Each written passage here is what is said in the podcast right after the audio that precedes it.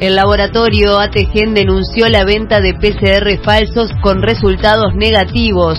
El servicio era promocionado en Instagram para Maldonado y la entrega se realizaba en el día a un costo de 20 dólares. Si bien la cuenta ya fue eliminada, capturas de pantalla muestran la utilización del logo del laboratorio.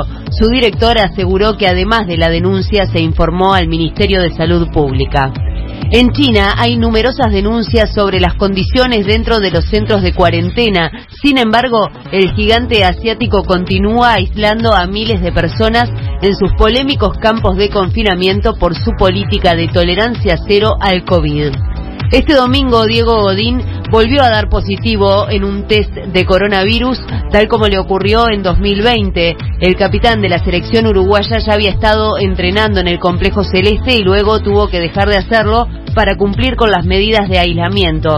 Uruguay visitará a Paraguay el jueves 27 en Asunción y recibirá a Venezuela el martes primero de febrero en el Estadio Centenario. Godín ya estará disponible porque al tener las tres vacunas se espera que reciba el alta la semana que viene.